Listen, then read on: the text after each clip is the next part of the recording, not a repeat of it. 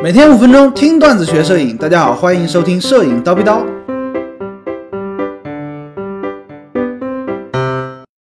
五分钟详解佳能六 D 二。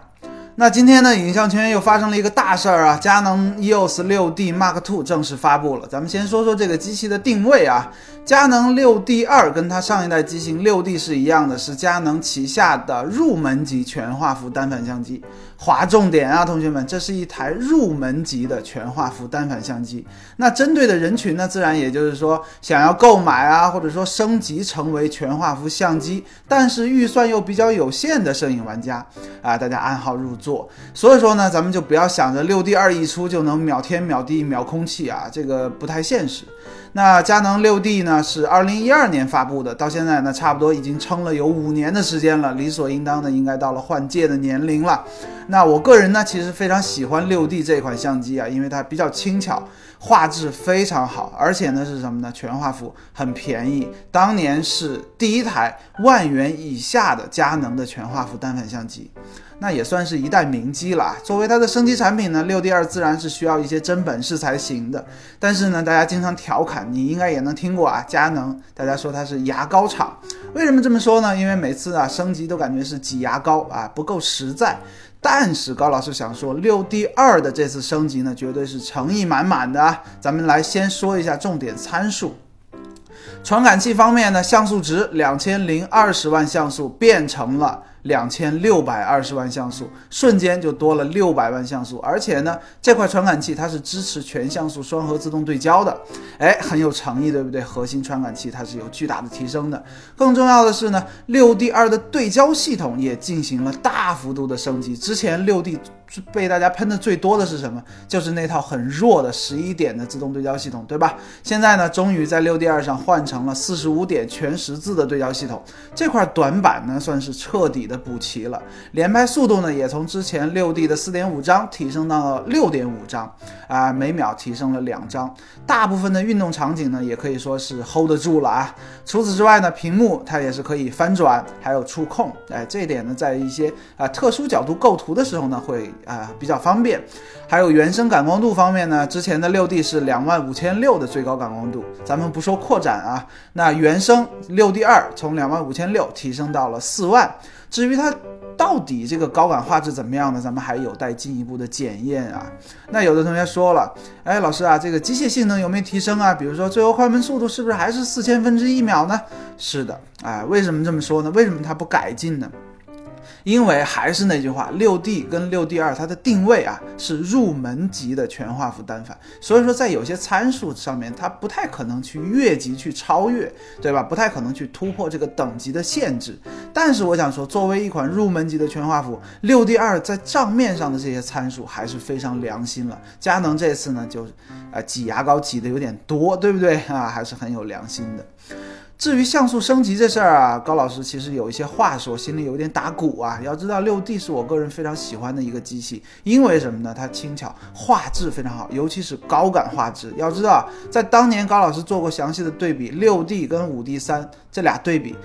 六 D 的高感画质是要比五 D 三要好的，为什么呢？因为它像素值比五 D 三低了两百万嘛。哎，正是这个原因呢。哎，高老师对六 D 非常喜欢。但是呢，六 D 二它像素提升了，你说像素提升是不是好事儿呢？提升了六百万，肯定在分辨率啊、细节表现力方面，哎，要好很多。但是高感的画质它有没有变差？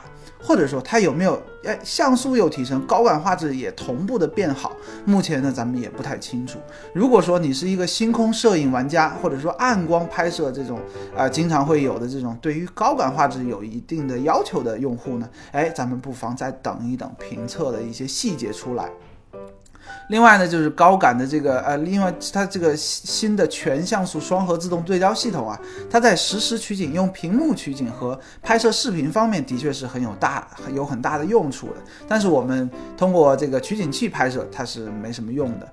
呃，另外一方面呢，由于它的这个传感器的结构变了，因为是双像素自动对焦嘛，啊，它对画质是否有影响，咱们也需要去进一步的验证。大家不妨再等一等详细的评测。另外呢，相信很。多这个学员啊啊同学他会关注的重点，哎，老师，那六 D 跟六 D 二我怎么选呢？其实这事很简单啊，咱们看差价，看你的预算。目前呢，六 D 在京东的价格单机啊，单机身的价格是八千九百九十九，而六 D 二呢，官方这个发布会上他没有明确的说，只是含糊的说单机大概在一万三左右。你看差了差不多四千块钱左右吧，这个差距还是很大的。如果说你预算有限，那六 D 就好了，对吧？哎，不用纠结，预算充足，六 D 二贵的肯定是好的嘛，这个也不用纠结。另外呢，还有一些同学可能还会纠结什么呢？六 D 二跟五 D 三这俩怎么选呢？哎，要知道这个等级是不一样的，这俩机器呢年代差距差不多差了五年，这个五年的技术进步是很。这个很可观的，对不对？按道理来说呢，一定是买新不买旧啊。我可能会推荐六 D 二，但是但是啊，哎，有一点需要大家知道，这两个机器啊，它的级别不一样。六 D 二定位是入门级啊，五 D 三是中端的机器，它比六 D 二的定位要高一个等级。所以说，在某些方面，比如说像素值啊，因为五年的时间嘛，六 D 二要胜出这个五 D 三的那个两千两百万，五 D 三是两千两百万像素嘛，哎，六 D 二两千六百二十万肯定是要。胜过的，但是在一些操控性啊、机械性能啊这方面还是不如五 D 三的啊。比如说最高快门速度，五 D 三就能达到八千分之一秒，同时呢，五 D 三也拥有最更快的这个闪光灯同步速度。六 D 二呢，闪光灯同步速度最快是一百八十分。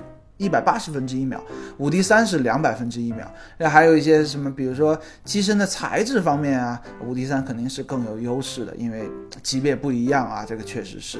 至于对焦性能啊，六 D 二相对于它上一代六 D 已经算是鸟枪换炮了，这个四十多点对比之前十一点，对吧？而且还是现在四十五点还是全十字。但是呢，跟五 D 三的那套六十一点的对焦系统相比呢，从纸面上看啊，还是要差一个等级的。哎，至于实际的表现情况呢，咱们现在也不好说。如果说这两个价格最终啊，这两个机器最终的价格差不多，那就可以根据你的需求来选择。比如说你想要更高像素的，哎，六 D 二肯定更合适嘛，它像素更高嘛。或者说你想要一个综合性能更强、机械性能更强的，哎，五 D 三其实完全也不落伍啊。哎，根据你的需求来。呃，还有什么呢？六 D 二它支持 WiFi 无线传输，其实六 D 也支持啊。哎，一套跟着走，WiFi 啊、蓝牙啊都支持。哎，配合手机呢，可以让你更快速的分享照片。也可以把手机当做遥控器，遥控器去操控这个相机的拍摄啊，调整参数啊，哎，这都是可以的。哎，五 D 三是不可以的。还有呢，六 D 二比较轻巧便携，而且呢，密封性能、机身的防护性能呢，也有了一步的进一步的提高，可以应付一些相对来说比较恶劣的拍摄环境了。啊，至于跟这个别家的竞品相比，这玩意儿呢就有点不太好比了。比如说。啊，尼康吧，啊，之前六 D 对标的机型是尼康的 D 六幺零，都是入门级的全画幅相机，而且呢，价格都在一万以内啊，差不多。但是呢，目前大家知道尼康 D 六幺零它并没有升级嘛，所以说这个事儿不好说啊，可能会出 D 六二零啊，目前还没有出，所以说呢，可以再看一看。那跟尼康、跟索尼比呢，呃，可能对标的机型应该算是阿尔法七二啊，A 七二。那像素方面呢，六 D 二可能会稍稍高一点，续航能力呢，肯定也是要秒杀 A 七二的。官方说。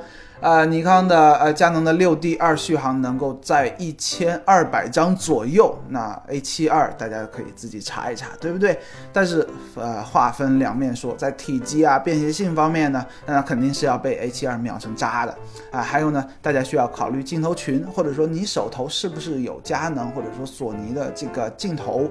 如果说有这个镜头群的话，呃，本身有一堆佳能镜头，那你要考虑换门，这个代价还是很大的，需要自己。你考虑一下，总的来说呢，六 D 二这个佳能啊，哎，没有挤牙膏啊，算得上是业界良心了。如果说预算够，哎，你就买全画幅呢，其实还是很有必要的，至少不用像啊之前那些 APS-C 的玩家那么纠结。哎，老师啊，画质啊、画幅啊、残幅啊、哎配镜啊之类的，不用纠结这些事情啊，你就可以安心的摄影了。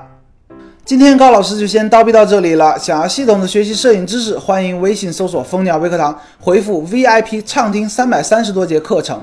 明早七点，咱们不见不散。拜了个拜。